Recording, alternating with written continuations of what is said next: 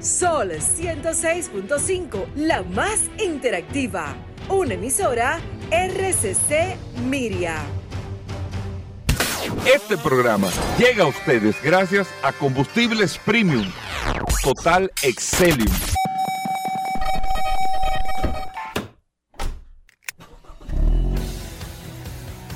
Bienvenidos al programa número uno de movilidad en la República Dominicana.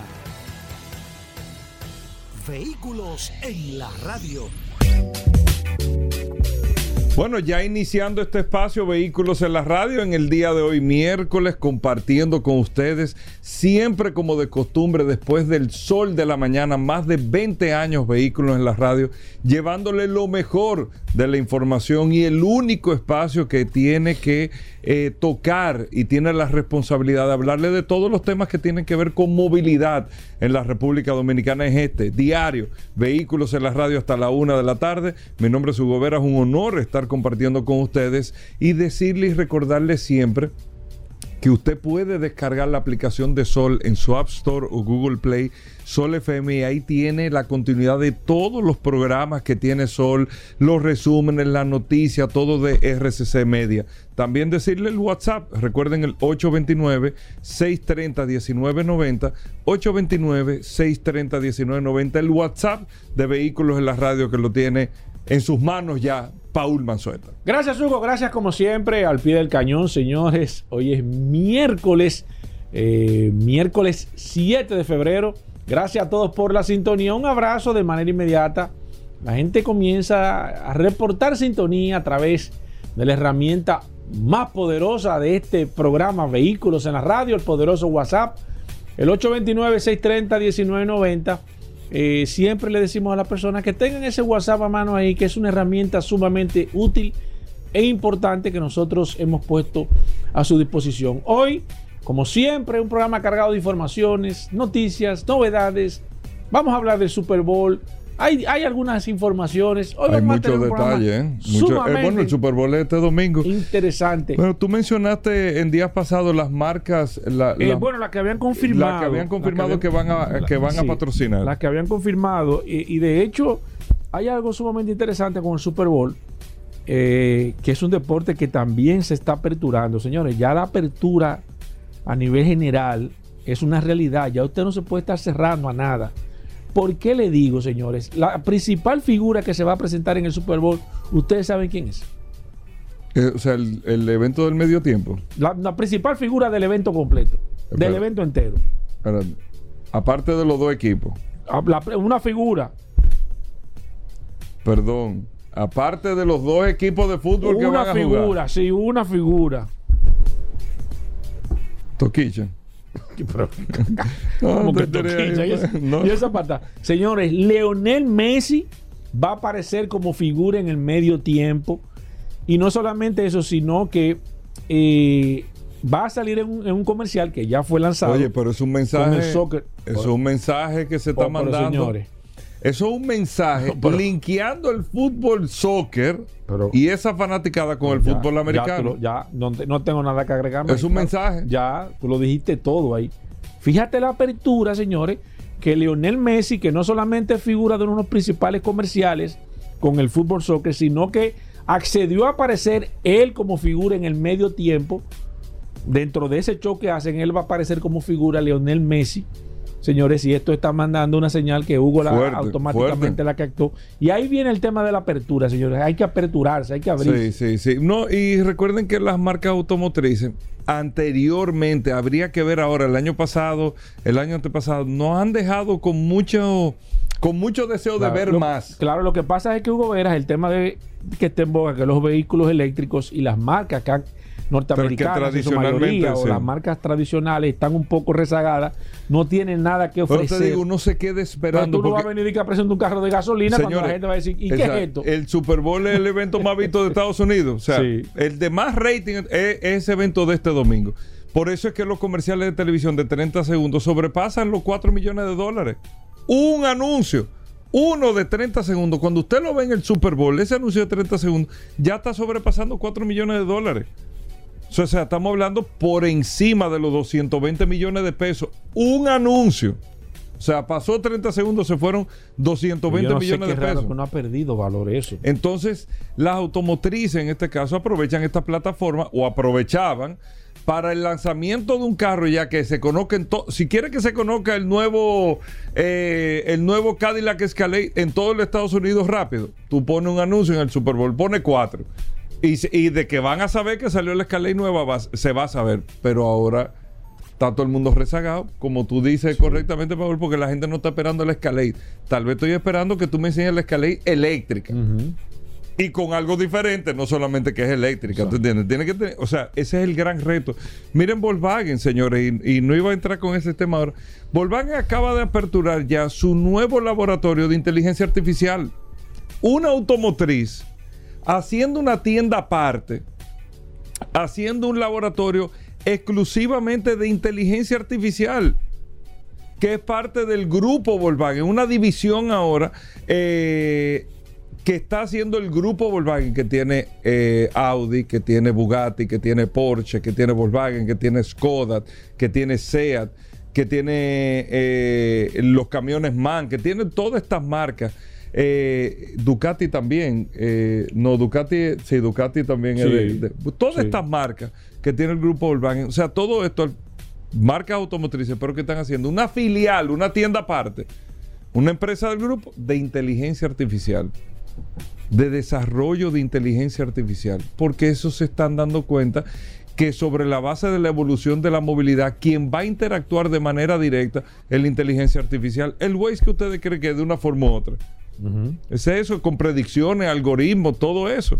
Entonces, estas son de las cosas que se están demandando y volviendo a retomar con el tema del Super Bowl, si usted no tiene algo que mostrar en ese sentido, es probable que no logre el impacto sobre la inversión que está haciendo. Pero bueno, eh, teníamos este tema eh, en principio, dos cosas eh, puntuales. Uno, eh, lamentar el fallecimiento del presidente Piñeira, el expresidente Piñeira chileno, que estuvo aquí eh, en Sí. diciembre, se pasó Yo- las sí, navidades sí, aquí en la aquí. República Dominicana. Es un, era un gran amigo de República Dominicana y lo mencionamos también, aunque nuestro programa no tiene que ver con esto, pero fue un accidente eh, aéreo. En este caso fue un helicóptero. Y le decía a Paul, si nos ponemos a leer un poco, un helicóptero, un helicóptero volando en un mal tiempo. Entonces decía, a veces uno se toma unos, unos riesgos. Innecesario. Eh, habían unas fuertes lluvias. No es que los helicópteros pueden o no volar con lluvia, claro. Y como los aviones pueden atravesar tormentas, que no, no hay tema, están preparados para eso. Pero si usted puede evitar ese Claro. riesgo, lo evita. Por eso en la aviación, eh, si usted está, mira, hay un mal tiempo al frente. Sí, pero nosotros estamos a 42 mil pies, a 38 mil pies y esto está tanto bien. Pero tú ves que toman, lo bordean Sí. el mal tiempo. ¿Para qué tomar riesgo? Si usted no sabe efectivamente, cruzando ese temporal, qué cosas, elementos pueden haber ahí. ¿Y qué hacen, qué hacen los aviones? Le dan de lado. A los sistemas atmosféricos le dan de lado, en donde quiera que se encuentren, para evitar. No es que no están preparados. Si una emergencia me agarró una tormenta eléctrica, yo estoy preparado. Eso pasa igual que cuando, hay un lío. Hay un lío en una calle, bordea, lo coge otra. Sí. No están tirando No, piedras, no, pero yo ando armado. No, yo voy a cruzar sí, por ahí no, y no, todo el no. mundo me conoce y no va a pasar. sí, no, pero no. ¿para qué? Exacto. Si te van a dar una pedra, tal vez que uno que no te vio. Entonces no asu- Tú lo estás No, explicando, Pablo, es así. no- no te metas. O sea, no asumir ese riesgo. Entonces, en este caso, lamentablemente, como el caso, por ejemplo, del ba- basquetbolista Kobe Bryant Que en el también, helicóptero. que también se comprobó que fue negligencia. del piloto. Negligencia del piloto. Sí, Eh, no, yo me conozco la ruta. Exceso de confianza. Yo de aquí a Santiago, con los ojos cerrados manejo. Pues yo le hago esa ruta todos los días. Está bien. Sí, sí. Y, y probablemente tú tengas hasta calculado a tantos kilómetros dobla a la izquierda y Sí, dobla, porque sí, ya tú sí. tienes una costumbre. Sí. Pero no te vende los ojos. No te vende los ojos lo de Kobe Bryant, con la montaña, con la neblina. no, no, porque por aquí yo conozco esta Sí, ruta siempre. sí. Ahí está. Lamentablemente El este de, accidente el caso de los Andes también, que ahora está en boga con el tema de la película. Exceso de, de los. de la segunda película.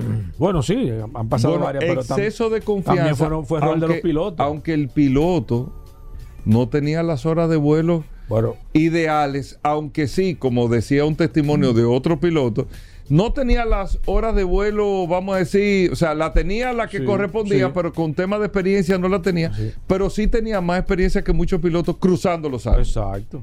O sea, O sea, ahí se impuso no las horas de vuelo, sino el piloto. también. Error del piloto. confiado, tomando una ruta, tomó esto, tomó lo otro, que no sé si tuviste también. Mira, esas son las cosas de la vida. Ellos llegaron a Chile, lo- lo- los sobrevivientes, cuando, cuando fueron a cruzar, a bordear, todo eso, fue a un territorio chileno que llegaron.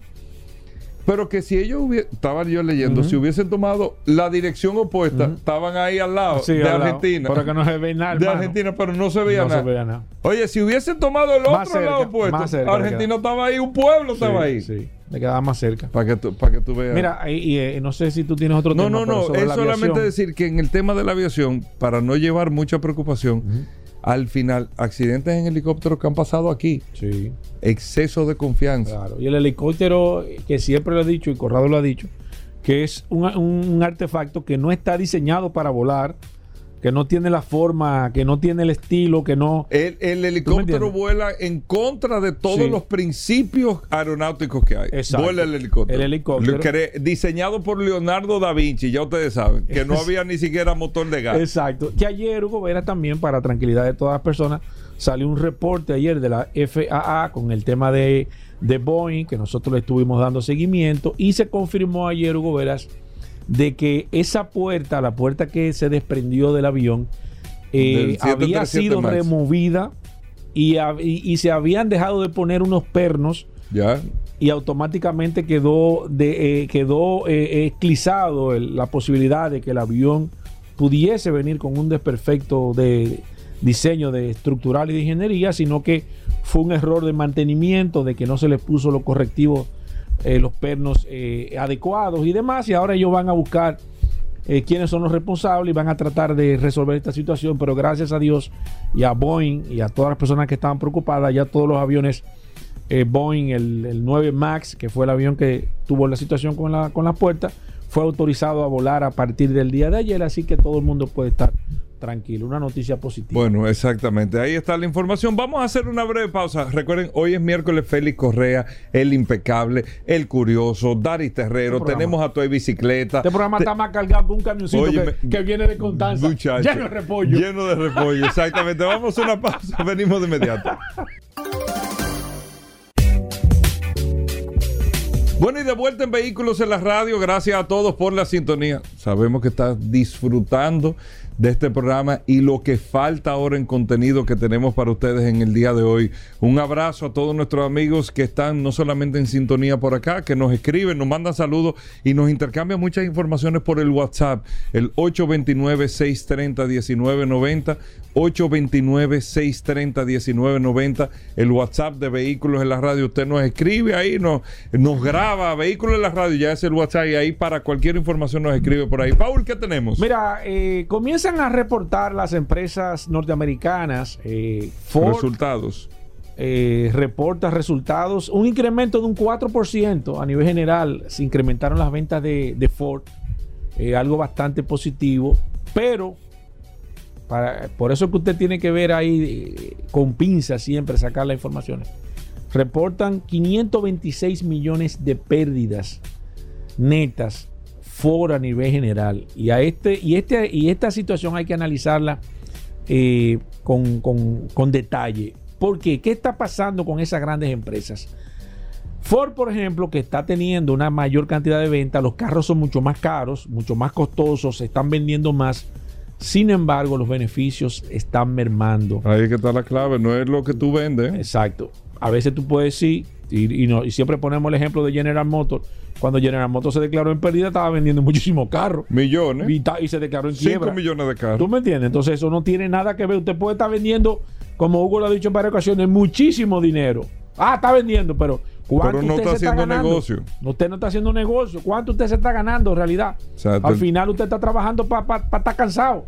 Entonces, eso es, ese es la punta. Yo creo que ese es el secreto más importante que pueda tener una empresa en el caso de Tesla, y hago un paréntesis ahí, que hace vehículos eléctricos con pingües beneficios.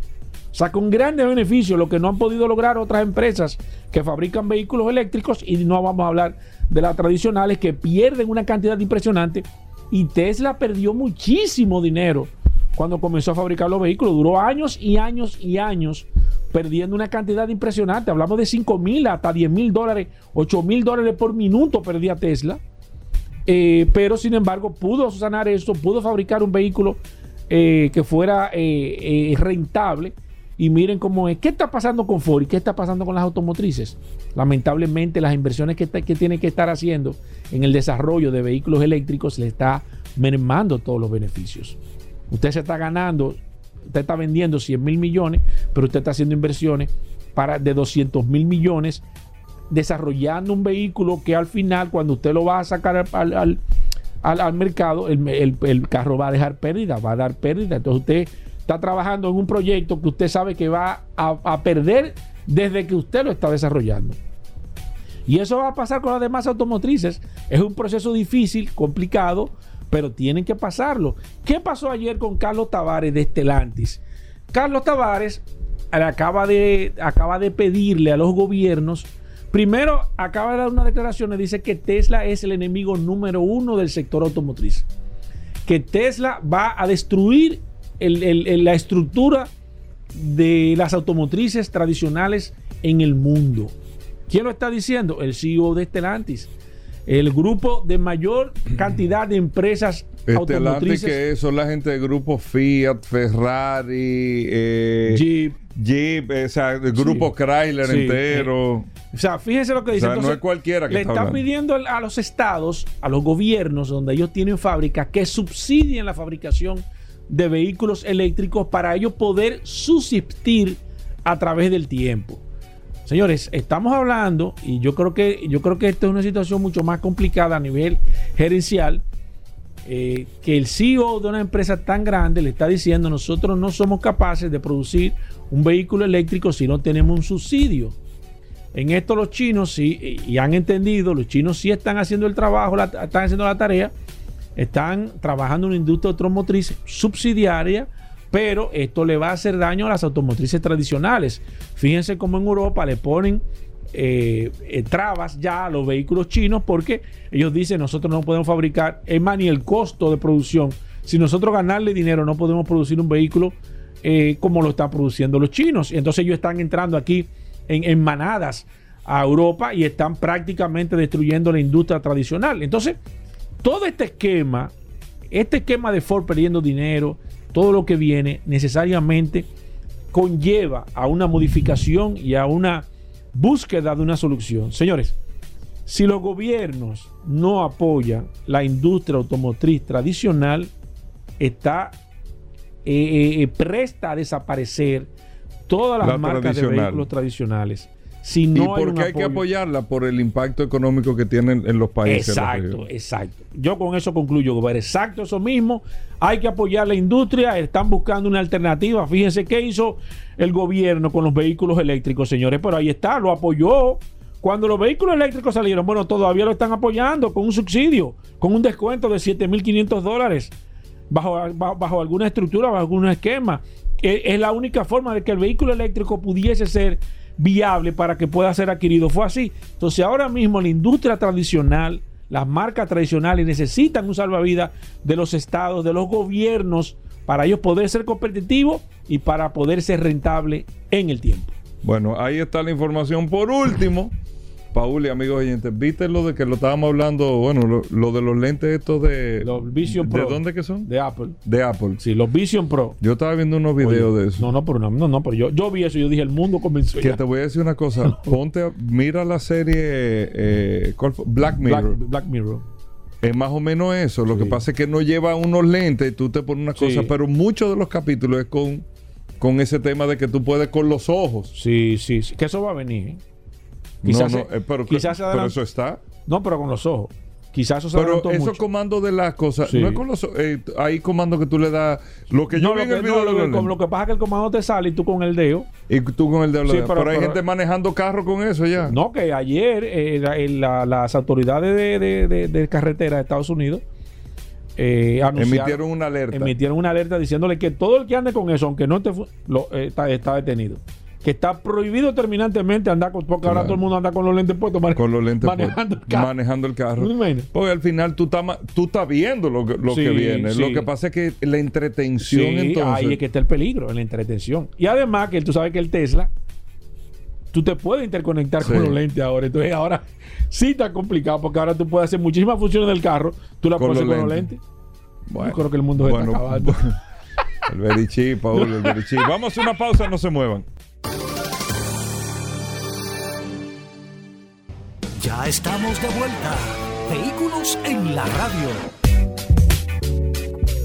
Bueno, Atuey Tavares con nosotros hablando de bicicletas. Los miércoles aquí en Vehículos en la Radio hablamos de bicicleta y por eso está Atuey con nosotros orientándonos en toda esta materia y todos los fanáticos de la bicicleta pendiente a Vehículos en la Radio lo que va a decir Atuey. Atuey, bienvenido, ¿cómo va todo? Buenas tardes, Paul. Gracias a ti, a Hugo, por darnos este espacio, como todos los miércoles, para hablar de ciclismo en vehículos en la radio. El segmento eh, de ciclismo más esperado. Y el segmento más relajado de este, de este programa. Es cierto. Por ahí vi a, ¿A quién? a nuestro amigo, ¿A quién? ¿A el quién? curioso, Ay, ay, ay. No, no, no comience con eso. Por que, dije que está comenzando a montar y no acaba de No, hombre, arrancar. no. Se está peor que yo. ya tú sabes.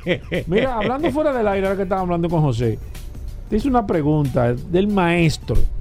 Que a ti no te gusta tocar el, el tema más importante que hay en este segmento de ciclismo que es del maestro. ¿El maestro en qué está? No lo veo, o por lo menos tú no lo mencionas, yo no veo. Tú no mencionas si él queda en los primeros lugares. Él dice que él anda adelante. No lo veo si él monta mountain bike. No sé si él está montando mountain bike. Eh, no sé qué pasa con qué pasa con, con yo diría una de las figuras más reconocidas del ciclismo aquí en la República Dominicana.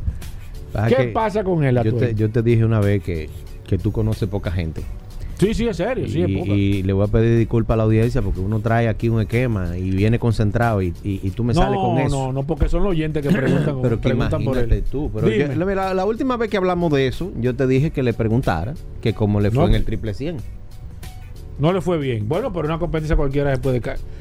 En las otras competencias que han pasado. No, lo que pasa es que es una competencia de verdad. Ese ciclismo máster de verdad. Porque ahí viene gente de Nueva York, de Miami. Ahí, esa es la de- crema de- y nata. de- de la las grande liga de este de país. las islas, de Venezuela, de Panamá, viene gente al triple 100. Ahí hay que dar pedales, de verdad. Eh, eso es ciclismo máster de verdad. pero no fue que se le pinchó una. Ah, Bueno, nosotros decimos cuando eh, cuando a alguien no le va muy bien que se pinchó del medio.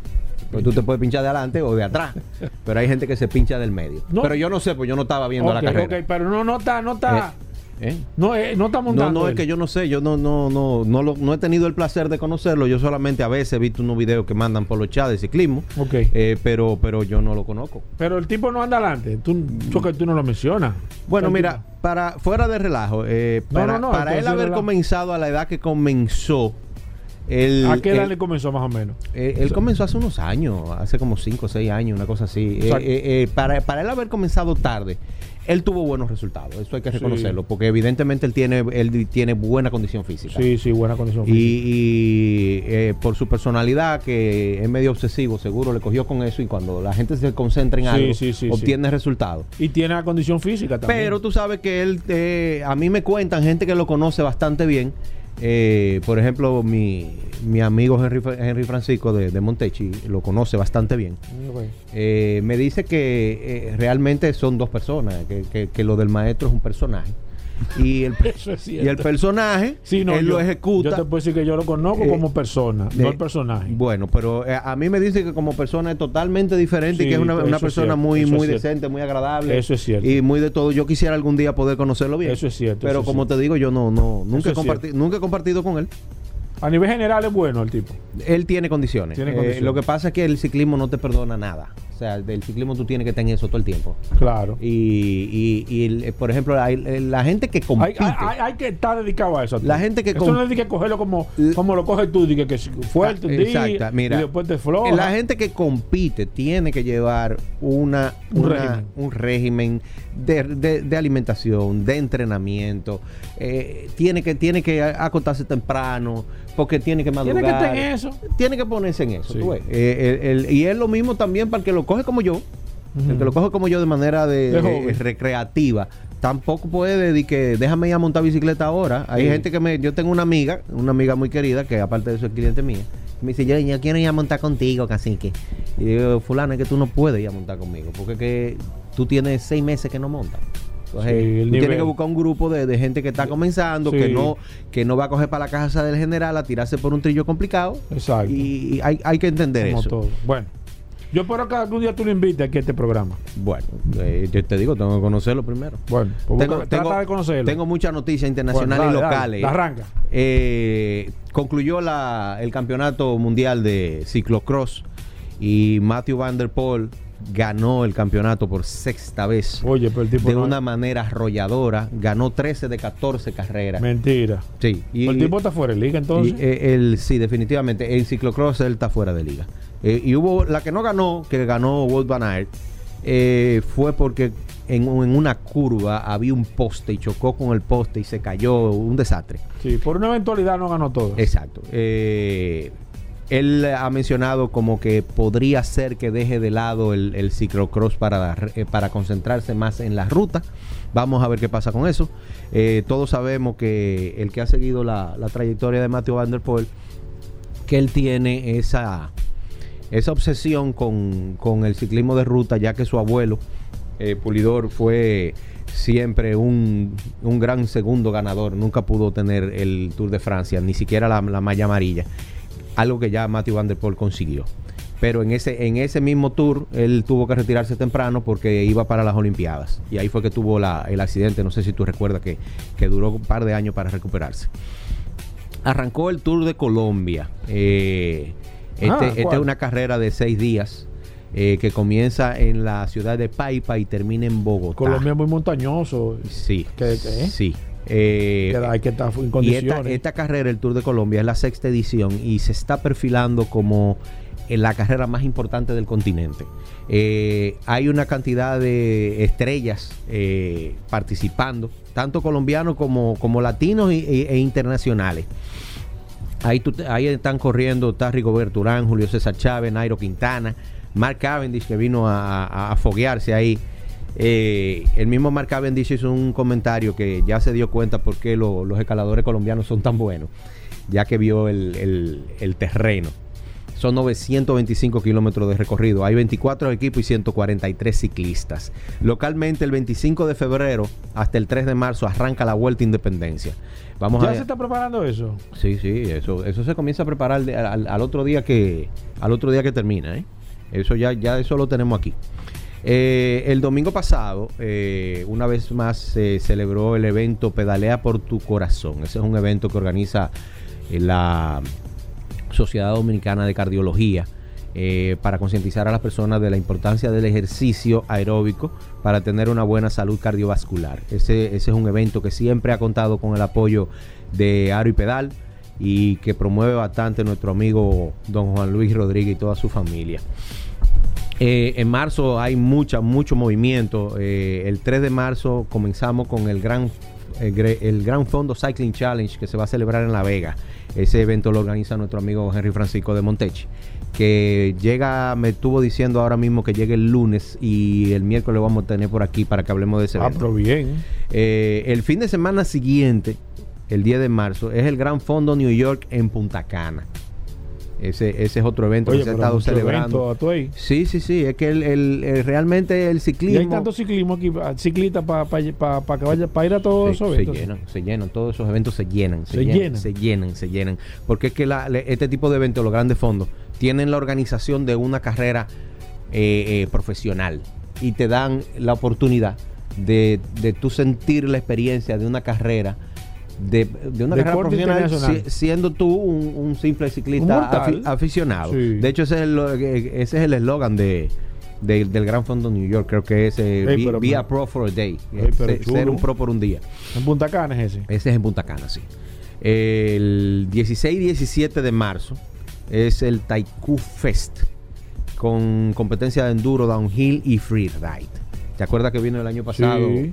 nuestro amigo Alan Bay, el francés? Sí, que claro. es, el, es el dueño Sí, del, eso del es- proyecto de Yo Taiku. sigo la página, Es- eso se ha desarrollado increíblemente ese proyecto. Ese, ese es un evento muy chulo porque tú puedes ir, al ser de dos días, tú puedes ir, alquilar una de las chozas Sí. o ir con tu casa de campaña. Te cobran un fee por, por, por acampar. Sí. Eh, pero el, el sitio es eh, excelente para el que le gusta entrar en contacto con la naturaleza. Sí, sí, sí. Ah, así que ya saben, sigan ahí el, la página de Taiku para que vean los datos del Taikú Fest. Muy y lo que quieran ir a ver, eso es un espectáculo. Eso es un espectáculo. Eh, vamos a decir como la, del, como la de la Fórmula 1, que el que le gusta correr carro, pero no llega a ese nivel. Porque ahí se ven acrobacias que uno piensa que, que, no, se, que, no, que no eran posibles aquí en el país. Sí. Mira, el, el Higüero, tú recuerdas que tuvimos aquí a, a Waldo hace unos días hablando. Sí. El Higüero está viviendo un proceso de transformación con los trillos. Eh, el trabajo que está haciendo Waldo es extraordinario, enfocado en la casa del general. Pero también los muchachos de Enduro Brothers se han activado con el rescate de la loma endurera. Eh, tú sabes que todos esos trillos sufrieron mucho con, la, con las lluvias de noviembre. Eh, toda la lluvia del año pasado, pero ya tú sabes, el, aguacero del 18 de noviembre fue fatal.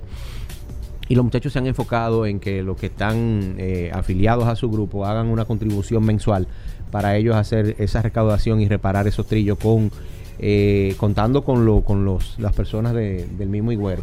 Es algo que dinamiza la economía local y lo mismo es lo mismo que hace Waldo. O sea, eh, para todos los ciclistas que están eh, trabajando de cerca con el enduro o montando de cerca con el enduro Sí. que visitan esos trillos, pónganse en contacto con los muchachos de Enduro Brother y con Waldo también para que hagan su contribución. Claro. Haga- eh, usted, si usted paga un gimnasio eh, eh, o, o una membresía de lo que sea, imagínese que usted está haciendo ese aporte como una membresía. Claro. eh, para que podamos disfrutar de esos trillos siempre de la Muy- manera muy en que están, que están quedando de una manera espectacular, Paul. Tú tienes eso hay que- que apoyarlo. ¿eh? yo, yo, no- yo estoy Eso- loco que tú comiences a montar para que tú vayas a ver eso, hay que apoyarlo. Ese tipo de iniciativa hay que apoyarlo. ah, oye, uno lo pone fijo con, con- con una contribución de, de, de 500 Sí. mil pesos, lo que la gente pueda, que eso es poco dinero. Sí, eso es sí, pa- sí, un- sí, sí. 500 Estoy de pesos al mes.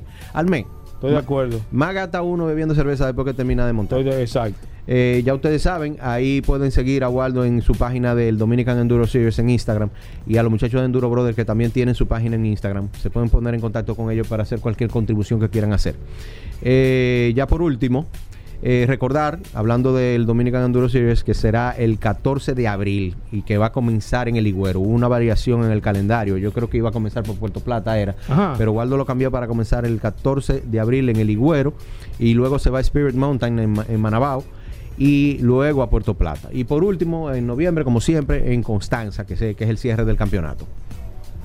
Eso, Eh, pero eso es lo que hay, estoy. eso es todo por Mira, pero bien. Pero eh, te- pero te- ya, te di información ahí casi para el ya- año entero. Pero ya arrancó de, de- de lleno ya el tema. de- Toda la, toda la semana va a Eh, haber competencia. Siempre te recuerdo que marzo es el mes de las actividades ¿En al aire en libre cuál a nivel va a mundial. participar el representante oficial de este programa Vehículos en la Radio que se espera que esté ocupando los primeros lugares del podio en las competencias que va a participar? ¿En cuáles tú vas a Competencia, participar? no, yo no, yo no compito.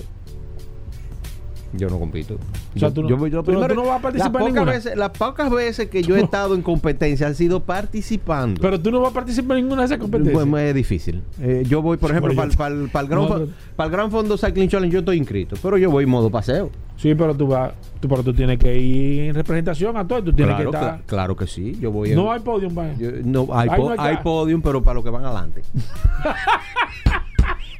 Yo me No, voy, a- estamos- yo me voy, a- yo me voy en modo paseo, voy a hacer la aquí. ruta larga, yo había dicho Sí. que iba a ser la corta, pero, pero me enchincharon Sí. ahí en el grupo de, Sí. de, de OMI de entrenamiento, pero nos vamos el grupito de que entrenamos Pero juntos, eh, al paso, eh, a buen ritmo. Me suena ese nombre de Omi. No, Omi, Omi, vele, ¿qué pasa? Omi, O- el hombre de Ovo. Pero Omi no, pero Omi no viene ya aquí. Ovo Smart Training. Pero Omi nada más era cuando, cuando, cuando no era famoso, era que él venía aquí. Eh, ya él, Bueno, si él tiene fama fue porque comenzó por aquí. sí, pero no viene. él, lo entonces ya. él lo sabe. Bueno, bueno él le, le está llegando. él- él- él- mira, él, tuvo, él tuvo malo de una, de una gripe hace Sí, sí, par de sí, semanas. sí, sí, se y yo lo verdad, convoqué para hoy, pero me dijo que tenía un compromiso que no iba a poder. Vamos, a, poder- vamos a ver si lo ponemos para la próxima Exacto, semana, la semana de arriba, porque ya hice compromiso con Henry Claro, Francisco para, para la que viene. Atoy, eh, nada, la gente que te quiera seguir, ¿cómo lo puede hacer? Eh, a Omi que él sabe que esta puerta está abierta. Sí, Por sí, aquí- sí, por pero aquí que fue venga, por que aquí fue que creamos ese monstruo. Pero que venga, que venga, que venga.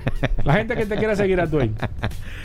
A mí de manera personal me pueden seguir como Tavares Atuey, Tavares con B corta y con Z, Atuey con H y con Y en mi página de Instagram. Y recuerden la revista Rueda en su página, revistasrueda.com y la página de Instagram, arroba la revista Ruedas. Bueno, gracias a Tuey Tavares. Nosotros te seguimos ahí, todos los eventos, todas las actividades, todas las novedades del mundo del ciclismo aquí en Vehículos en la Radio. Hacemos una breve pausa, venimos de inmediato.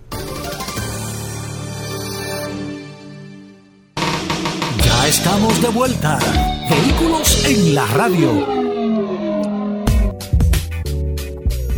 Llegamos al momento de las noticias en Vehículos en la Radio. Nuestra colaboradora Vero está con nosotros. Vero, bienvenida al programa. Nuestra asistencia artificial de inteligencia fuerte eh, de Vehículos en la Radio. Vero, bienvenida. ¿Cómo va todo? Hola muchachos. Yo soy Vero, y ahora vas a escuchar las últimas de las últimas noticias de este apasionante mundo de los vehículos.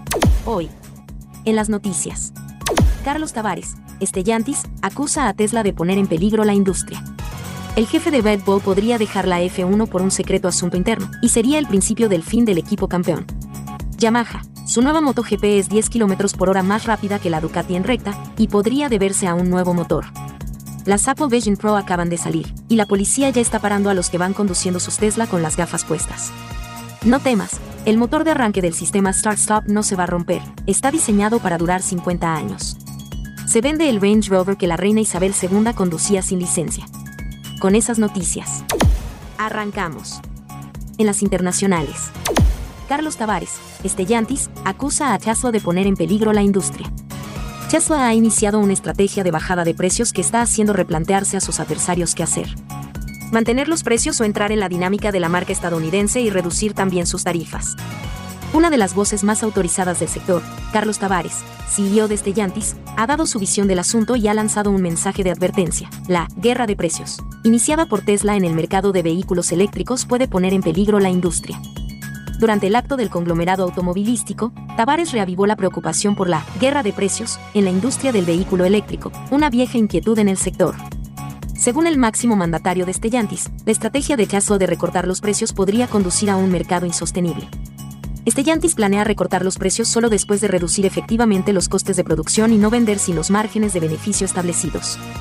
Tavares ha apuntado que si los precios caen más deprisa que los costes de producción, podría crear dificultades financieras a algunas empresas, exponiéndolas al riesgo de adquisición por grupos más fuertes. Conozco una empresa que ha reducido brutalmente los precios y su rentabilidad se ha derrumbado, aseguraba Tavares sin concretar a qué compañía se refería. No obstante, la reciente noticia de que los márgenes de beneficio de Tesla disminuyeron más del 40% en 2023 parece aclarar la respuesta. El jefe de Red Bull podría dejar la F1 por un secreto asunto interno, y sería el principio del fin del equipo campeón. ¿Qué cosas pasan en la Fórmula 1? Cuando Red Bull parecía tener todo controlado para mantener su férreo dominio a lo largo de las próximas temporadas, un escándalo podría cargarse el equipo campeón de la Fórmula 1. Christian Horner, el legendario jefe de Bad Bull, está siendo investigado por un peliagudo asunto interno, y podría ser el principio del fin. Red Bull ha iniciado una investigación interna sobre Horner por comportamiento inadecuado. De momento es secreto el motivo concreto de la investigación a Horner, pero sí que se ha filtrado que desde Red Bull le habrían pedido que dejase su cargo. El problema es que eso podría desencadenar el desmantelamiento del equipo campeón. El gran problema es que la salida de Horner podría suponer el desmantelamiento total del equipo Bad Bull de Fórmula 1. De hecho, al poco tiempo de salir la noticia, ciertas informaciones cercanas al entorno del equipo aseguraron que Adrian Newey, el gurú técnico de Red Bull, se acogería a su cláusula unilateral de salida si Horner se va. No olvidemos que Christian Horner es el jefe de equipo más veterano que hay en la Fórmula 1. De hecho, es el único jefe que ha tenido Red Bull. Ya dirigía el equipo en 2005, la primera temporada de la marca de bebidas energéticas en la Fórmula 1, y dos décadas después sigue en el cargo con siete mundiales de pilotos y seis de constructores a sus espaldas. Yamaha. Su nueva MotoGP es 10 km por hora más rápida que la Ducati en recta, y podría deberse a un nuevo motor. La nueva Yamaha voló en Malasia. La velocidad punta de la M1 de repente se ha convertido en la referencia. Fabio Quartararo fue el piloto más rápido en recta de todo el Down, y además con mucha contundencia. Huele a que Yamaha ha encontrado la piedra filosofal que Suzuki dejó escondida con su adiós. Cuando la Yamaha apareció en la pista de Sepang la primera reacción generalizada fue de decepción.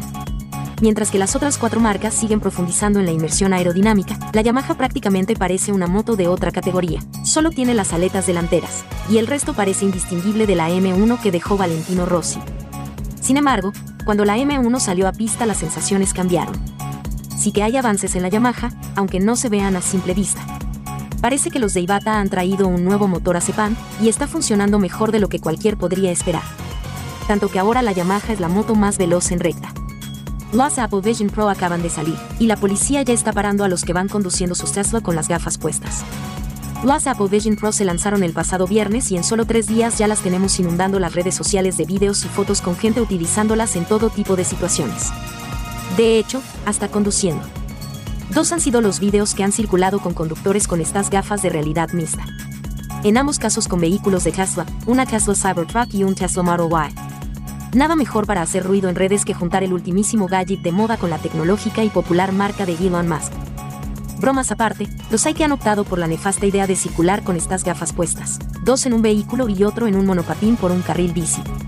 Algo que, obviamente, no recomienda Apple. Nunca utilice las Apple Vision Pro mientras conduce un vehículo en movimiento, una bicicleta, maquinaria pesada o en cualquier otra situación que requiera atención a la seguridad, se indica en el manual de usuario.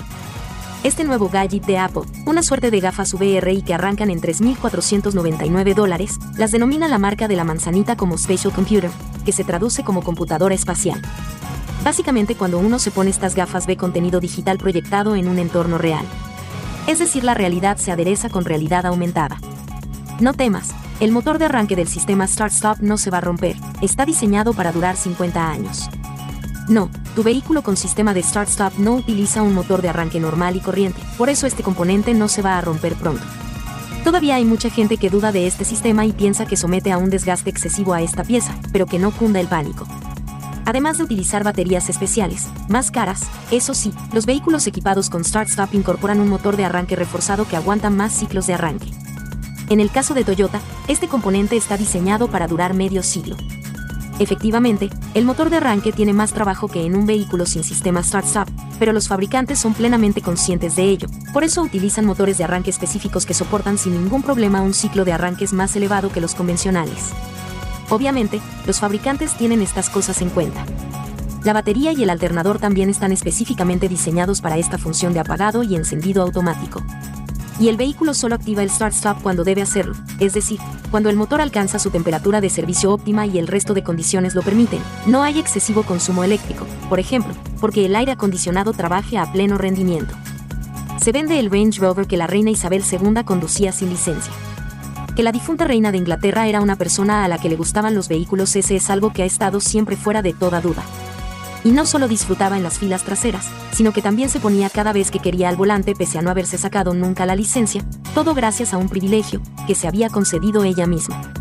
Ahora el vehículo está a la venta a través de Bramley Motors, un compraventa británico de vehículos de lujo. Se ofrece con 29.000 kilómetros y las placas originales OU16XVH, que son las que llevaba cuando lo conducía su majestad. Piden por el vehículo 263.450 euros, una tarifa muy inflada debido al pedigrí del vehículo, recogido en las numerosas fotos que hay del vehículo con la reina dentro e incluso con el matrimonio Obama. Soy Vero, y estas fueron las noticias más importantes hasta este último minuto. Que pasen un excelente día, muchachos. Gracias, Vero. Con esto hacemos una pausa y nosotros estamos edificados contigo, como cada día. Venimos de inmediato. Estamos de vuelta. Vehículos en la radio. Bueno, de vuelta en Vehículos en la radio, el impecable con nosotros, Manuel Rivera, con las noticias impecables que cada día llegan aquí a Vehículos en la radio y que solamente manejan los grandes y los miércoles con el impecable. Bienvenido, Peque, ¿qué tenemos para hoy? Muchísimas gracias, mi compadre. Muchísimas gracias a ti también, Paul. Gracias a toda la audiencia que, como cada miércoles, conecta con esas informaciones que solo manejan los grandes. Siempre agradecido y contento de llevar este segmento impecable como cada miércoles, recordándole a la audiencia que puede conectar con nosotros a través de redes sociales. Arroba la calle RD, arroba Manuel Rivera RD, arroba impecable radio. Y esta noche, como cada noche a partir de las 8 en punto, nos reencontramos en la hermana emisora Rumba 98.5 FM en el programa Impecable Radio. Saludar con un fuerte abrazo a Alejandro, a José, óyeme, a Daris, al Curioso, a todo el equipo, a Félix Correa, no se me puede olvidar, Félix Correa, a Tuey. No, si sigo mencionando, voy a mencionar el equipo completo. Un fuerte abrazo para todos los que conformamos este maravilloso equipo de profesionales impecables. Como es una tradición, Hugo, lo primero es una calle. Calle Francisco Enríquez y Carvajal. Nació en Santo Domingo en 1859. ¿Dónde está esa calle, Paul? Dale, Paul. ¿A dónde está? Paul, tú eres fuerte en eso, dale. ¿A dónde está, Paul? Acá, esa calle está en Villajuana, No. esa calle es grandísima. No, Paul, no, en Gaco, ¿qué tal, Paul? La Francisco Enrique. y, en, y en Villajuana no hay uno. No hay un Francisco acá, Enrique, no. no. perdón, pero Perdón, porque nada más era escúchame. para saber, pues, Paul siempre como el que más sabe No, de no, todo ¿cuál el país. No, pero está bien. está. Bueno, está Francisco bien. Enrique. No, Sí, te tengo que ahí la, está. la Francisco. Ok. Nació en Santo Domingo, como ya cité, en 1859 y murió en Santiago de Cuba, ¿eh? en Santiago de Cuba, un 6 de febrero de 1935, a los 76 años de edad. Fue presidente de la República del 31 de julio al 8 de diciembre de 1916, en momentos en que las tropas norteamericanas ocuparon el país. Luego de renunciar, inició una campaña contra la ocupación. Fue médico y reputado ciudadano de bien que desenvolvió parte de su vida en Cuba. Ubicada en el sector de Gascue, ya sabemos en honor a quien la calle Francisco Enríquez y Carvajal lleva su nombre. Con estas informaciones que solo manejan los grandes, iniciamos este segmento. Algo muy interesante antes del segmento, quiero compartir con toda la audiencia y también con la DGC. Oye esto, Hugo, Paul y amigos oyentes.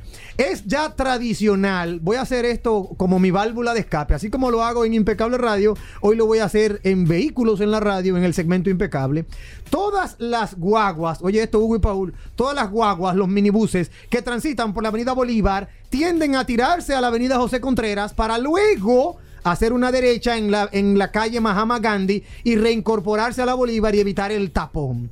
Hay un tremendo letrero en esa intersección de la calle, o mejor dicho, de la avenida José Contreras, esquina Mahama Gandhi, que dice autobuses y minibuses, no doblar a la derecha. Sin embargo, no les importa a ninguno de los conductores que vienen en voladoras, guaguas, minibuses. En el día de hoy quedé estupefacto, como dirían, ¿verdad?, en buen dominicano, eh, porque vi doblar a la derecha en esa intersección a nada más y a nada menos que a una guagua de la OMSA, esas grandes, ese corredor, decía corredor Independencia, si mal no recuerdo, pero un corredor con esa guagua tan inmensa y tan grande, lo vi meterse a la avenida José Contreras, venía por la Bolívar, cogió una ligera izquierda, se metió a la José Contreras para doblar a la derecha en la, en la calle Mahama Gandhi y luego reinsertarse a la Bolívar, evitando así el tapón de la Bolívar. Eso, de acuerdo a la señal de tránsito que dice que no debió doblar,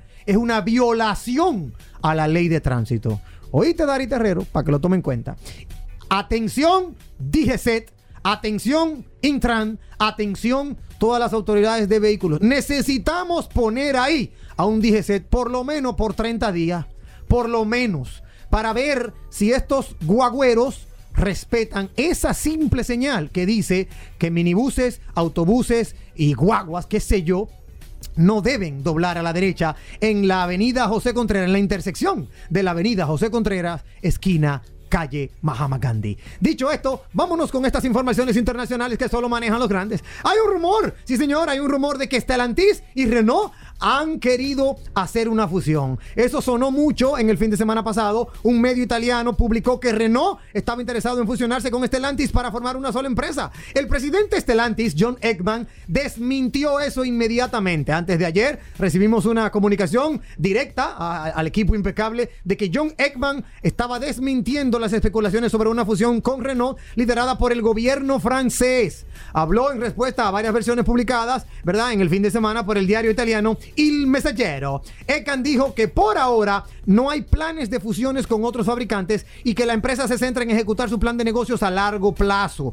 Muy claro, ¿qué pasa? Los rumores que se especulan es que al parecer el gobierno francés quiere de una u otra manera posicionarse como con mayor fuerza, eh, ya que sus marcas son europeas. Quiere fortalecer a Europa frente a las marcas chinas. Stellantis y Renault no han hablado bajo ningún concepto de fusión, así que esta versión de Il Messaggero que, de, igual forma se podría diluir, ¿verdad? Con, con el tema de la participación italiana en Stellantis, actualmente en manos de la familia Ekman, permitiría a los franceses fortalecer su control de la industria automotriz. Qué bueno que John Ekman sale diciendo que no, que eso no es real. Así que ustedes, amigos oyentes que están orientados al sector automotriz, Stellantis y Renault, no, no, todavía no hablan de eso. Muchas veces estos medios eh, tiran la bola como para provocar que eso suceda. Sin embargo, acaban de, de- de desestimarlo. Por otro lado, tenemos una información muy interesante, halagüeña por demás y que me encanta. ¿Tú sabías, Hugo y Paul, que en este año 2024 serán presentados tres nuevos Ferraris? Sí, señor. El primero de los lanzamientos que se va a tratar en este año 2024 se supone que es él está supuesto a ser el sucesor de la Ferrari. Este maravilloso vehículo emblemático, icónico, que ya tiene 11 años desde que los genios de Maranero presentaran en el mundo el hipervehículo, la Ferrari. Bueno, pues parece que ahora sí viene el sucesor. Han dicho por ahí, algunos han dicho que lo han visto. Hay una, hay una cuenta de YouTube que se llama Barry X, que dice que tiene imágenes del último prototipo de ese nuevo modelo saliendo de la icónica factoría. El Ferrari la Ferrari eh, es el último exponente de un longevo linaje de Ferrari Stop, por decirlo de una manera, que se remonta al 288 GTO, un, un hipervehículo híbrido que montaba un motor V12 de 6,3 litros. Bueno, pues han dicho en Ferrari que si bien es cierto que tienen tres, eh, eh, tres nuevos lanzamientos, ahora hasta este minuto no han querido decir cuáles van a ser los sucesores, o sea, a quién ellos sustituirán. Se habla de un vehículo que tiene la inmensa responsabilidad de suceder al más ilustre de los Ferrari, que es la Ferrari, pero también a los Enzo, a los 950, 940 o al, do- al 288 GTO. Para ello, Ferrari se ha tomado su tiempo, ¿verdad? Ha tomado eh, muchos detalles. Aún así, los rumores siguen indicando que podría ser un motor V6 en lugar del V12 que normalmente tenemos entendido. Ahora bien, el motor V12 atmosférico seguirá con vida en Ferrari y eso parece ser que va a ser por mucho tiempo. Ese es el primero de los lanzamientos. El segundo, rapidito, rapidito, te puedo decir que están hablando del sucesor del 812 Superfast. El 812 Superfast, sí, el Super Gran Turismo italiano tiene a su relevo lista para su presentación en este año 2024. Ese sí lo han confirmado. Ese va a ser un motor V12 atmosférico. Además de que su filosofía como GT eh, le permitirá seguir defendiendo, ¿verdad? Ese, esa receta, vamos a decirlo así, que casi no tiene rival en la industria. Eh, hay un tercero que se habla en este, en este sentido. El tercero se habla de, de algo misterioso. Nadie sabe a ciencia cierta de qué podría tra- tratarse. Eh, los expertos en el tema de, de la crónica deportiva han estado echando vistazo a la gama de los vehículos y todo parece apuntar que viene una variante más radical del Ferrari 296. Sin embargo, también podríamos estar atentos a un nuevo integrante de esa exitosa gama icónica que eran el Monza y el Daytona. No se sabe, lo que sí se sabe que son tres. Y también se sabe que el sucesor de la Ferrari estará fuertemente influenciado por la tecnología del vehículo ganador de Le Mans, que es lo que, ¿verdad?, se está apostando. Vamos a ver, eh, algo muy, muy determinante es que Ferrari hoy está afrontando un año 2024 sumamente intenso porque está marcado por el puro sangue, que ya lo conocemos, y por la normalización de las entregas. Hugo Paul, amigos oyentes, tiene que normalizar sus entregas a nivel global, porque un vehículo que ha superado todas las expectativas de ventas imaginadas, incluso por la propia marca, y que también ha alargado hasta 2026 su lista de espera, ese se llama el puro sangue. Vamos a ver, vamos a ver. Lo importante es que ya sabemos que vienen tres y tomando en cuenta, tomando en cuenta que en el año 2023 hubo una venta de 13.663 vehículos en Ferrari, hay que estar claro que la exclusividad seguirá siendo su principal objetivo. Saltando desde ese, de esa maravillosa noticia a una, a una noticia sumamente interesante, quiero compartir con la audiencia que BID, la gigante china, Build Your Dream, la que le está poniendo el, vamos a decirlo así, el cascabel al gato en el tema de venta de vehículos eléctricos y que ha superado a todo Tesla, acaba de estrenar un barco. Oye, esto, Hugo y Paul, acaban de estrenar un barco para exportar más vehículos. Es como una ciudad flotante. Oigan este dato, amigos oyentes del segmento impecable. Tiene el tamaño de un transatlántico y es capaz de transportar hasta 7000 vehículos por viaje. Si hace unos días usted oyó que se ponía en marcha un nuevo barco del gigante SAIC, ese, ese gigante eh, para, para transportar automóviles de la marca MG, que es su marca que representa. Bueno, pues ahora le toca el, tur- el turno a BID. Efectivamente, BID acaba de lanzar a los mares su denominado Explorer Number One. Un barco de casi 200 metros de eslora con capacidad para transportar, como ya cité, 7000 vehículos por viajes. Principalmente lleva vehículos híbridos enchufables y eléctricos. El el barco, que tiene fecha de construcción de 2024, o sea, de este mismo año, y la bandera es de Liberia, oigan ese dato, de momento sus escalas están siendo solo en China como queda reflejado en su primer viaje. El buque recibió la botadura el 10 de enero en el puerto de Yantai, mira que bien, el 10 de enero, el día de mi cumpleaños, en la provincia de Shandong, y su primer viaje partió del puerto logístico internacional de Xiaomo en Shenzhen. Vamos a ver, vamos a ver qué, óyeme, qué más agua de beber nos va a dar China con su BID. Pero este Explorer Number One, que es un barco del tipo Row-Row, o sea que su propulsa es gracias a un sistema que combina combustible tradicional con GNL, el gas natural licuado, va a atracar en varios puertos, iniciando en China. Es muy interesante, es bellísimo, lo pueden encontrar, tiene el logo de BID en, en- verdad, en el cuerpo del barco y de verdad que, óyeme, es una cosa impresionante. Al- algo muy importante ya para cerrar esta información es que desde BID están hablando abiertamente de que están trabajando para incorporar durante los próximos dos años siete buques de características similares en tamaño y propulsión para aumentar la exportación no solo a nivel nacional, sino también internacional. Ahí lo tienen. Vamos a tener China por un tubo y siete llaves. Ya para finalizar, te puedo decir, Hugo, que hay algo sumamente importante y que esto no le va a caer muy bien a los entendidos de la comercialización de vehículos eléctricos. Bueno, pues resulta, resulta que desde la marca Monta, oigan el dato, desde la publicación de estadísticas denominada Monta, una tecnología europea con presencia en Alemania, Dinamarca, Francia, Noruega, Reino Unido y también España, y que se especializa en software que sirven de plataforma para la integración de sistemas de carga de vehículos eléctricos, han hecho una, un estudio, Hugo y Paul, un estudio fechado en agosto del 2023, pero que ahora vienen a dar con el resultado luego de su tabulación condensado y señalan que el 54% de los propietarios de vehículos eléctricos no volverían a comprarlo. Se arrepienten de haber hecho esta compra. Oigan qué dato.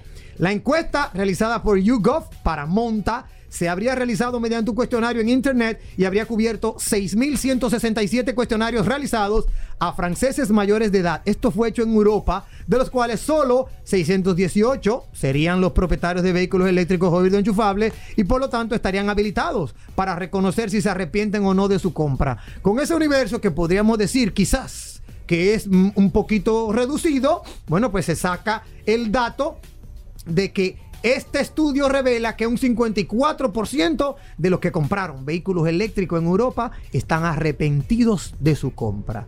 Eh, la, la- la razón, bueno, muchas, múltiples. Francia está viviendo por un tema energético muy delicado en las últimas décadas y sobre todo en el verano de hace dos años atrás, en el 2022, y los precios de la electricidad se han disparado. Entonces, todo esto también lleva al traste de la respuesta. Vamos a ver qué sigue pasando de este lado del continente, pero aquí lo dejo para que nos miremos en ese espejo de los europeos en torno a la comercialización de vehículos eléctricos. Si quieres compartir más de nuestro contenido, solo tienes que escribirnos a través de redes sociales. Arroba la calle RD, arroba Manuel Rivera RD, arroba impecable radio. Y esta noche, como cada noche a partir de las 8 en punto, nos reencontramos en la hermana emisora Rumba 98.5 FM en el programa Impecable Radio. Gracias, Manuel Rivera. Hacemos una pausa, no se muevan.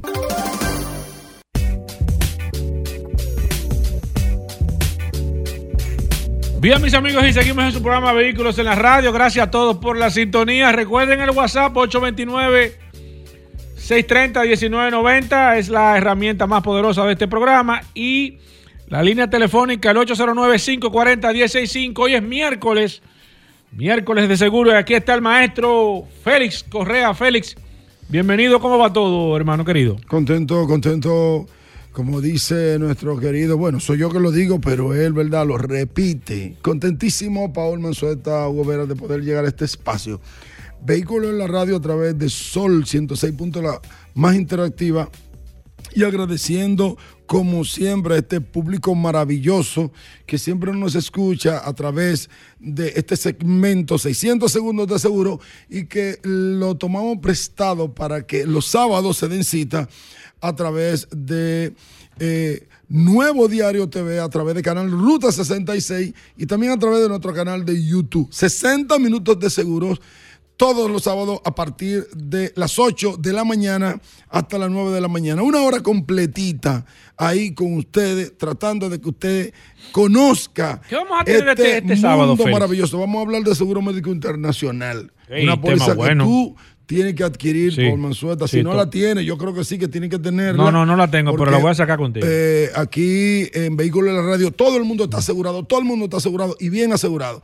Entonces vamos a hablar de, de seguro médico internacional. Entonces, eh, hoy yo quiero, antes de que entremos, ¿verdad? Con la gente, porque en este espacio primero es la gente, pero yo quiero llevarle a ustedes, decirle a ustedes algo. Yo nunca he venido aquí a Vehículos de la Radio a darle claves de qué hacer si usted choca y no tiene seguro. Nunca he hecho eso.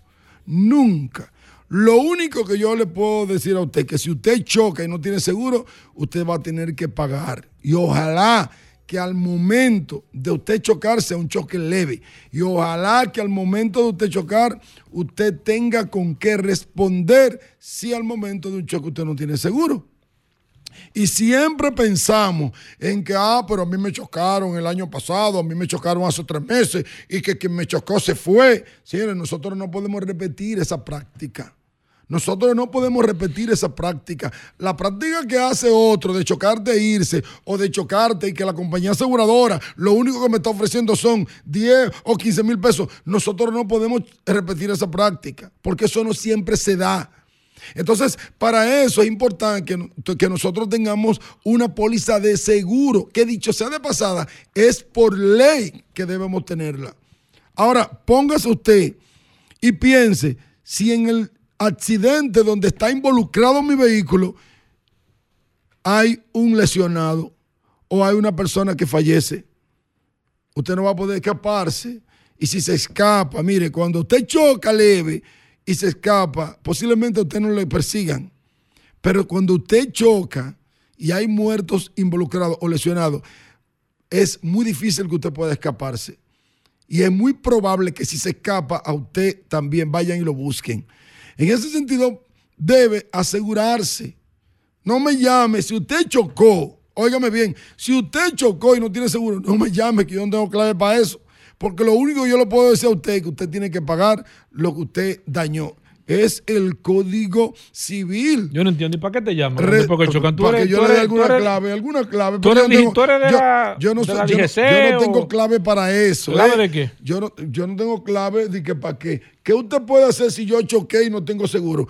Y si usted lo que No, me está que pidiendo eso- a mí, óigame No, no, no, no, no, es no, que- eh, no, no vamos- lo digo. no nos Si vamos a usted imaginar nada de eso, Si usted lo no. que me está pidiendo a mí No. es una póliza de seguro para poder ir a No, yo eso no, voy a eso no, yo estafar- no creo. Yo no voy a estafar. Yo no creo que haya una gente que te pueda pedir eso. yo no Félix. voy a estafar a una compañía aseguradora vendiéndole un seguro a usted para No, que usted reclame no, cuando usted imposible. chocó ayer. El que te hace eso no amigo tuyo. Segundo punto, segundo punto, si tenemos tiempo, si no, nos vamos de una vez con la No, no, gente. dale, dos minutos. Segundo punto es, usted tiene un vehículo que lo compró financiado. Usted le fue muy bien y saldó su préstamo antes. Yo lo felicito y ojalá que todos lo puedan, lo puedan hacer así. Todos puedan saldar un préstamo antes de la cuenta, porque eso le va a ahorrar intereses y demás. Ahora bien, entienda que cuando su, pre- su seguro está enlazado con dicho préstamo, al momento de usted saldar el préstamo, usted no tiene garantía. Mira, no la tengo yo, no la tiene usted, no la tiene la aseguradora ni la tiene la financiera. No tiene la garantía de hasta cuándo su vehículo va a estar asegurado. No, que usted tiene 30 días, no se lleve de eso. Que usted tiene 15 días, no se lleve de eso. ¿Por qué? Porque su póliza, usted no tiene póliza. Esa póliza es una póliza colectiva. Y en esa póliza colectiva están todos los vehículos de esa financiera. Al momento que a la compañía aseguradora le llegue la notificación de que usted saldó su vehículo, va a sacar su vehículo de esa póliza y usted se quedó sin seguro. Entonces, ¿qué es lo más recomendable? Olvídense de esos 15 días, de esos 30 días que dicen que le da. No, inmediatamente. No se confía en eso. No se confía en eso. Inmediatamente usted saldó su préstamo, usted llama a un asesor o si quiere ir por la aseguradora, vaya a la aseguradora y haga una póliza. De hecho, ¿qué puede hacer? Si su si su marbete de seguro, que es el que le dice a usted que usted tiene dos años de seguro todavía, que no es verdad, es de X compañía aseguradora, usted va y le dice, mira, se me vence en 15 días. Lo primero que usted lo va a investigar ahí. Y si se le vence en 15 días o se le vence en 30, usted dice, bueno, pues dame una póliza ahora para que me comience a correr a partir de esos 15 días. Si es que usted entiende que tiene seguro. Pero yo le digo que no tiene seguro. Vamos a abrir las líneas 809-540-165. Líneas disponibles. Hoy es miércoles. Aquí está Félix Correa. Hablamos de 600 segundos de seguros y algo más. Y a través del WhatsApp 829-630-1990. Preguntas de seguro, principalmente de vehículos. Lo puede hacer. Voy a coger esta. Ponte los audífonos, Félix. Voy con Buenas la primera. Un segundito, por favor. Deme un segundito. que Bien. Adelante. Ahora, Sí. arranque ahora. Eh, Félix, con el tema de la financiera, yo tenía un compromiso con una, lo, lo pagué, ¿verdad? Lo pagué antes. Y me comuniqué con ellos y me dijeron que me daban 10 días de, de cobertura después de haberlo pagado. De igual forma, yo me, me comuniqué con la aseguradora en la, que, en la cual yo eh, estaba con la cobertura y le pregunté sobre, sobre eso. Me dijeron que sí, pero yo quería aperturar otra póliza por lo mismo que, que usted dice, pero ellos todavía me tenían atado y no me y no podía aperturar una, una segunda póliza o una póliza nueva. Oye, muy interesante. No, mira, eso es verdad. O sea, Oye, eso, eso, no, eso- ninguna pregunta para, para que el no, no, está bien, eso es Eh, verdad. Escúchelo por la radio. Gracias por su... Ah, Oye, excelente pregunta. Ahora, donde está el problema do- o donde está el asunto que posiblemente en esos 10 días usted no chocó. Y gracias a Dios que no chocó. Pero ¿y qué pasa. Félix? No, No, lo se que fue, yo- se fue. Es que lo que yo le estoy diciendo, que ni la aseguradora ni la financiera pueden garantizar esos 10 días. No lo pueden Yo, garantizar. pero la pregunta mía es si el seguro no le quiere abrir otra póliza porque dice que él tiene una. No, está bien, eso. eh, ¿Y qué- qué hay, hace en ese hay caso? algunas compañías aseguradoras que le pueden hacer una póliza con una vigencia futura. Si no puede esa, pues no hay problema porque las compañías se reservan el derecho. Pero hay algunas aseguradoras que te pueden abrir una póliza con una vigencia futura y sí te pueden asegurar. Pero, pero yo no recomiendo a menos que a usted le den un certificado, le den una constancia, no se lleve del marbete. Lo que yo quiero decir con esto es que el marbete de seguro no es garantía. Lo que es garantía es que a usted le entreguen una certificación y le diga, la aseguradora, eh, la aseguradora, su vehículo tiene 10 días de seguro. Ahí sí. Perfecto, sigo aquí y tengo aquí a Jafet. Jafet, ¿no es tuyo, Jafet? No, ese. Ah, Jafet, ah, pues, Jafet Guerrero eh, dice, eh, y si es un seguro de vivienda por un préstamo hipotecario, se salda, se saldó el préstamo, es, es igual. Pero claro. Y ¿Es el mismo procedimiento? No, Oye. Y, y ese todavía peor. Ajá. Porque es bueno que usted revise. Mire, en las viviendas regularmente lo que se asegura es el préstamo. Hay mucha gente que cogen un 40%, un 60%, un 50% y eso es lo que está asegurado. Entonces, el otro punto es que usted asegura una vivienda hace cinco años y ya la vivienda le cuesta un 30%, un 20% más y usted tiene asegurado por debajo y ahí hay un infraseguro. ¿Qué es lo que pasa con eso? Que al momento de un siniestro, lo que el banco va a hacer es que se va a cobrar lo que usted le debe. Y si lo que le sobra no le da ni para el inicial, imagínese usted. Entonces, en ese sentido, es bueno que usted revise. Todo el que tenga préstamo, eh, eh, préstamo eh, Hipotecario. hipotecario, es bueno que revise cuál es la parte de mi apartamento o casa que está asegurado, qué monto está asegurado. No se engañe de que, que estoy pagando 3 mil pesos mensual, mil pesos mensual. No, usted tiene que ver qué es lo que está asegurado. Dígale que le digan cuál es el valor de la vivienda. Perfecto, voy aquí con el WhatsApp. Iván Estrellas nos dice, eh, nos presenta un caso, dice eh, parqueo. No voy a mencionar el sitio donde fue porque no, la intención no es eh, hacerle daño. Parqueo X, me chocan la jipeta y huyen. Seguro full. El sitio donde él estaba parqueado se niega a entregar video y alega que no se ve la placa de quien me chocó. Al final salgo perjudicado pagando un deducible por culpa de alguien que huyó. Como no hay lesionados, no asignan un fiscal en la casa del conductor. ¿Qué debo de hacer, Félix Correa? Pero Yo lo mira, único que le puedo a arrancó usted- el bumper con todo. Sí, pero yo lo único que le puedo decir a ustedes es que al momento de que eh, se Oh. determine quién le hizo el daño, entonces la compañía aseguradora de esa persona tiene Pero, y- que resarcirle. y la Pero- institución no tiene pero- que pagarle eso. ¿qué institu- ¿Cuál institución? La que, de donde él se parqueó, porque era en un centro que él estaba. Bueno, él puede hacer, él puede hacer la demanda a esa institución. La puede. Exactamente. Perfecto, ya copiaste, Iván. Sigo aquí con el WhatsApp. Mira, aquí está un oyente que nos dice. Ah, perfecto. Mira, que, me, que nos dice que cómo funciona el seguro de bicicletas. Félix Correa, casualmente que estaba escuchando ahorita a Toy Tavares, hablando de bicicleta. ¿Cómo funciona un seguro de bicicleta? hay muy pocas aseguradoras que ofrecen el seguro de bicicleta, realmente. Sí. Pero eh, algunas te lo dan con responsabilidad civil, que es lo que realmente hay que asegurar en caso de que haya un lesionado, que tú ocasiones un daño a alguien o, o los bienes. Es pues como un vehículo, tiene un como deducible, exactamente, Es tiene lo mismo, la- la exactamente, es lo cobertura. mismo. Siempre, claro, va a ser con limitaciones. Hay algunas que ofrecen el seguro full, pero que no te lo van a hacer individual, porque realmente es un riesgo muy, muy alto.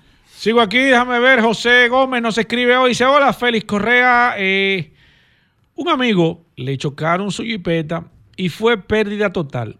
Y el seguro no se la ha pagado porque es placa exonerada.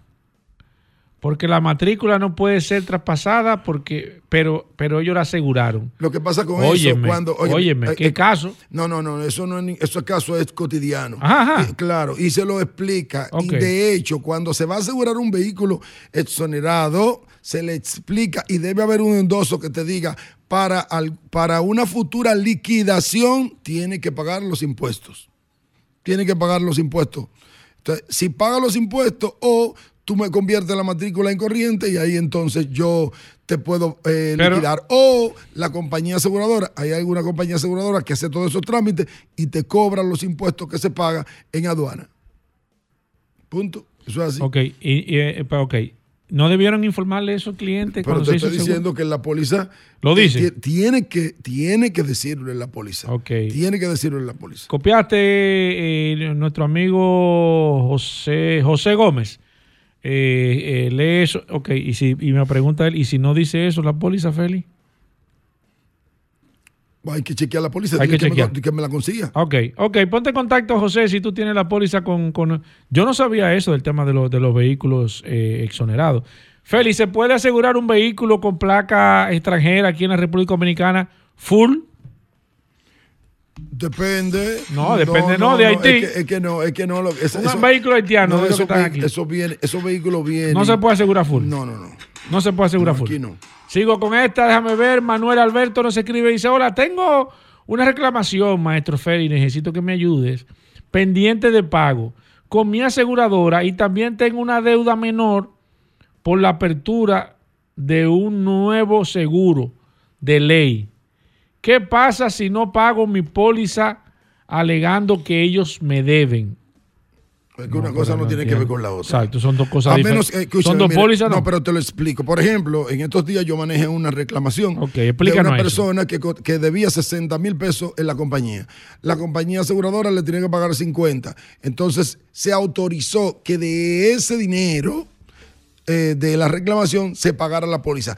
Pero eso, siempre y cuando esté dentro de los límites de la cobertura, o sea, dentro de la, más bien dentro del tiempo de la cobertura.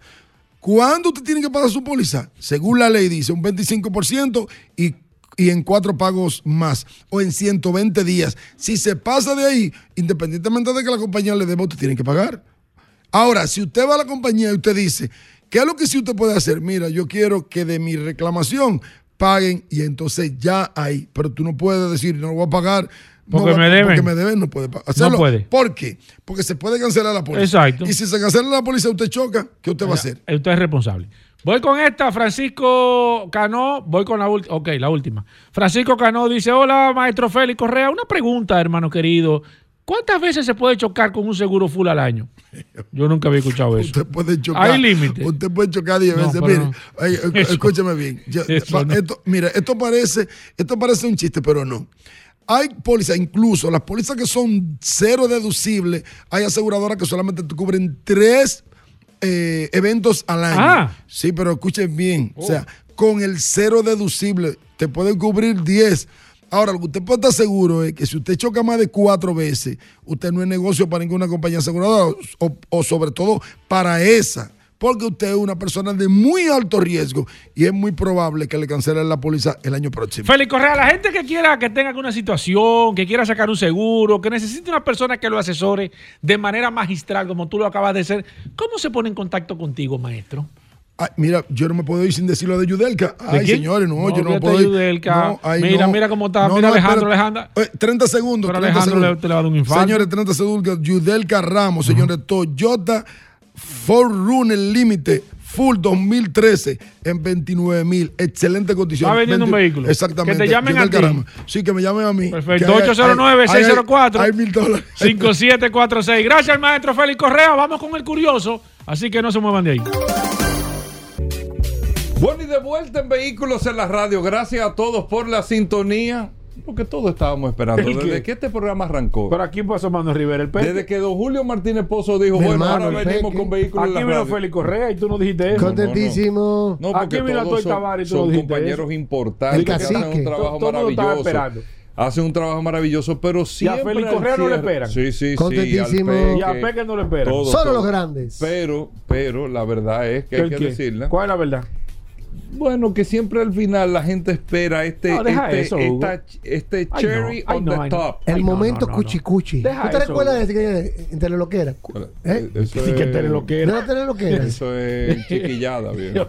El momento Ay, chuki chuki. ay. Cuchi, No, cuchi. Cuchi cuchi. Eso lo hacía ay. eh, Ay, ay, ay, ay. el que hacía el personaje de Drácula, Sí, sí, el de que era Alex Sinte que lo hacía. Alex Sinte, el cantante. Ajá. Él a veces lo hacía y lo hacía el chiquito. Tú estás Chiqui relajando. Drácula. Alex Ahora cantante. estamos en el momento cuchicuchi. Pero espérate, Alex Sinte, el cantante. Sí, él era de chiquillada. Pero esos son otros temas. Solo No, pero esa es la curiosidad. curiosidad. Deja eso ahí, Hugo. Saludando como siempre a todos los redes escucha de la Radio. Gracias a su gobera, José Los Controles. La resistencia Mansueta, siempre poniéndole el toque de sal que le falta al segmento. Gracias al Peque que se queda aquí esperando para escuchar el curioso. péndulo. ¿Cómo Y recordarle. no. Sí, porque es sal, no es, azu- No. eh, no es dulce, es sal que le tira. Oye, Pero no oye. importa, el curioso siempre. Pero tú sabes que la sal da gusto. Sí, Claro. sí. Yo soy el péndulo de este segmento. Si yo no estuviera aquí, Bueno, curioso, ¿cómo van las ofertas en Oye, Magna Oriental? Recordarle a todos que Manda Oriental está en la avenida San Vicente de Paul, esquina Doctor Octavio Mejía Ricard. Y hoy, Hugo Vera, ni, ni el viento fuerte nos impide continuar. Ayer hubo una- un viento, viento muy fuerte? y la, se ¿Cómo el rompió la puerta fuerte? delantera. Una brisa se rompió. ¿Cómo? Pero pudimos continuar adelante ¿En ofreciendo el serio? mejor. Claro. Ah, pues fue duro. Contra viento y marea, Manda Oriental continúa con la verdadera oportunidad financiera. Señores, llévese su Hyundai Venue 2024. Exacto, que es una hoy, oportunidad financiera, Una oportunidad ¿eh? financiera con un 20% inicial y la emisión de tu póliza de seguro full. Y el resto es un financiamiento del banco BHD que vas a empezar a pagar en febrero del 2025. 12 meses de gracias que usted va a obtener para llevarse su Hyundai Venue 2024. Te la llevas con un 20% de, de inicial, que son 300 mil pesos. La póliza de seguro full. Si tienes un vehículo usado, también te lo tasamos y te lo recibimos como parte del inicial. Si tiene un préstamo en el banco, lo pagamos por ti.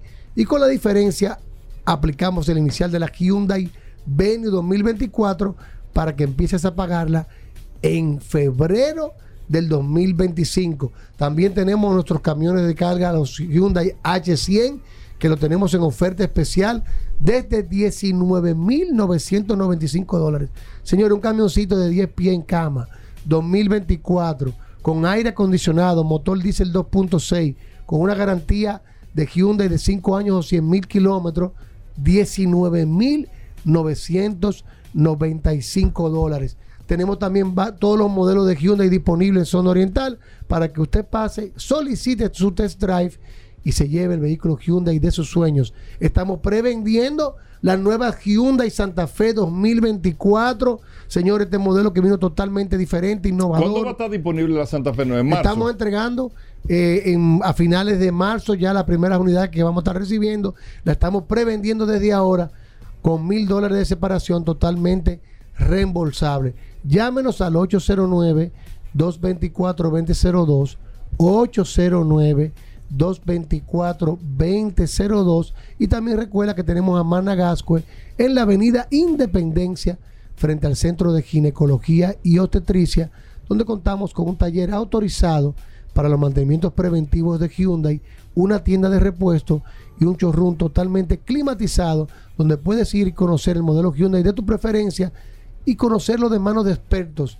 Todos nuestros asesores debidamente certificados por Hyundai Motor Company, que lo harán vivir una experiencia inolvidable. 809 809 224 2002 Bueno. 809 224 2002 síguenos en las redes arroba manda oriental arroba autoclasificados rd estamos esperándolo. Y siempre bajo la dirección de autos clasificados Bueno, 809-224-2002. Ese es directo con el curioso ahí, Ahí para me- comunicarse con el me curioso y el escribe, MFR. me escribe y yo lo voy a redireccionar Exacto. a la sucursal Pues de su como llegamos a la mitad de la semana y hemos estado navegando pero es verdad que tú eh, en esto. una Tú- cantidad de historias, anécdotas, experiencias que ha tenido. Tú pareces un pisero. con Lo que manejan los grandes, porque el Peque dejó aquí una plataforma interesante hecha. Venimos con Y el la segmento calle del día, Sí, que es muy bueno. Solo curiosidades. Oye, estaba hablando Mira, con Hugo, tú sabes ayer. que ayer me escribió un gran amigo que le mandaron ¿Quién? un saludo, pero no, no me di ¿Quién? cuenta. Cuando estaba en el aire, Edward Cartwright. A Edward nosotros le vendimos una, Ey. una Tucson en medio de la pandemia, Gobera. Fuimos y abrimos la sucursal para entregar esa Hyundai Tucson y desde ese momento ha sido un gran eh, eh, radio escucha, un amigo, un cliente. Un saludo cariñoso Muy a, Ed- a Edward Cartwright. Él fue que te mandó la curiosidad de hoy. No, no, no. Ayer estaba conversando con unos amigos, Gobera. Ay, Dios mío. Ay, Sabes Dios que el mío. curioso siempre está activo. Ay, Dios mío, ay, Dios mío, ay, Dios mío, ay, Dios mío. Y me llamó mucho la Ay, atención ay. un vehículo que tiene una particularidad eh, muy importante, que las puertas, en vez de abrir hacia arriba o hacia afuera, abrían hacia adentro. ¿Cuál es ese vehículo, Gobert? ¿Tú sabes? Hacia ¿Tú tienes que adentro. saber? ¿Cómo hacia Hacia adentro? adentro, hacia abajo. No, no, no, No no, no, no. Hacia abajo. En vez de abrir hacia arriba, que es lo que estamos comúnmente vi- eh, vemos, que es la, a la de gaviota, o hacia afuera, que es lo normal, el vehículo, las puertas abrían hacia abajo. ¿Y cómo la gente Se hundían, se hundían en la carrocería. ¿Tú no sabes cuál vehículo es Gobert? Se- o sea, se metían abajo del carro. Tú le dabas un botón y la puerta bajaba a los lados. ¡Guap! ¿Y dónde se metían? Oye, abajo adentro. del carro. Abajo del carro. O sea, Pero eso no se ha dicho en era- 20, me- en 20 años no se ha dicho eso aquí. me, me imagino que No era ovalado. Hugo. Me imagino que era ningún como. ovalado, la puerta bajaba No, con no, los no, cristales espérate, también. no me diga que ningún ovalado. No era Por ovalado. Algún Hugo, tipo de revisa. No era ovalado. No Hugo, era ovalado. revisa esa información. Rodolfo. Aquí no se puede estar La- esa era la gran partícula de este vehículo era que ni, ni hacia arriba ni Este programa hacia tiene- afuera, tiene 20 años, hacia Hugo. abajo. Tú abrías dándole un botón y bajaba la ventanilla y la puerta. Bueno. Inclusive las ventanillas eran independientes, tú la podías subir la ventanilla después y la puerta se quedaba un poco abajo, si tú querías. Rodolfo. No, ¿Sabes qué vehículo era ese? No, Rodolfo. espérate, espérate, espérate. Lo podemos buscar ahora No, mismo. Búscalo, no. José. ahí. No, no, No, pero- no, Cuando no, yo lo mencione, José, que lo busque, no, lo pero soy yo que controle. te voy a decir No, si no, sí o No no. puedes buscar, ve activando. Pero dime, dime. el BMW Z1, fabricado del año 1988 al 1991. ¿Eh? Se hicieron muchas unidades y salió en, el- la exhibición fue en el año 1986. La, la letra Z, ¿de dónde viene, Hugo Vera? ¿De qué viene la letra Z? Tú, tú- tú tuviste un Z4. Espérate, espérate. De los primeros Z4 que habían aquí, la, la botica, ¿tú, tú tenías uno. ¿Te recuerdas de eso? Del Z4 tú Sí. tenías. ¿De dónde viene la Z? Espérate, pero no hable duro. Que no. Porque que eso es lo grande, señores. Usted anda en un carro y la gente no sabe la historia del carro. El BMW Z1, la palabra Z viene del alemán ¿El que qué? significa futuro. Bueno, escúchame el alemán, No, yo no soy está- alemán. aquí está yo no soy sureño. ¿Qué significa? Zugfunk. ¿Qué significa futuro? Sur- eh, que significa en alemán futuro. Ese Z1, las puertas bajaban hacia abajo junto con los cristales, accionadas por un botón, un modelo muy futurista para la verdad, época, súper ápero.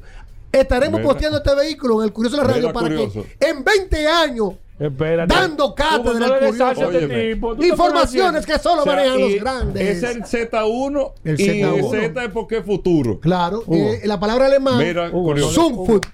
No aplauda, no ¡Aplaude! Échale la sal al cemento. Échale la sal. Excelente, curioso. Excelente, excelente, se Excepcional, curioso. Nadie sabía eso. Si no lo sabías, ya lo no, sabes. Llévatelo, José. Combustibles Premium Total Excelium. Presentó.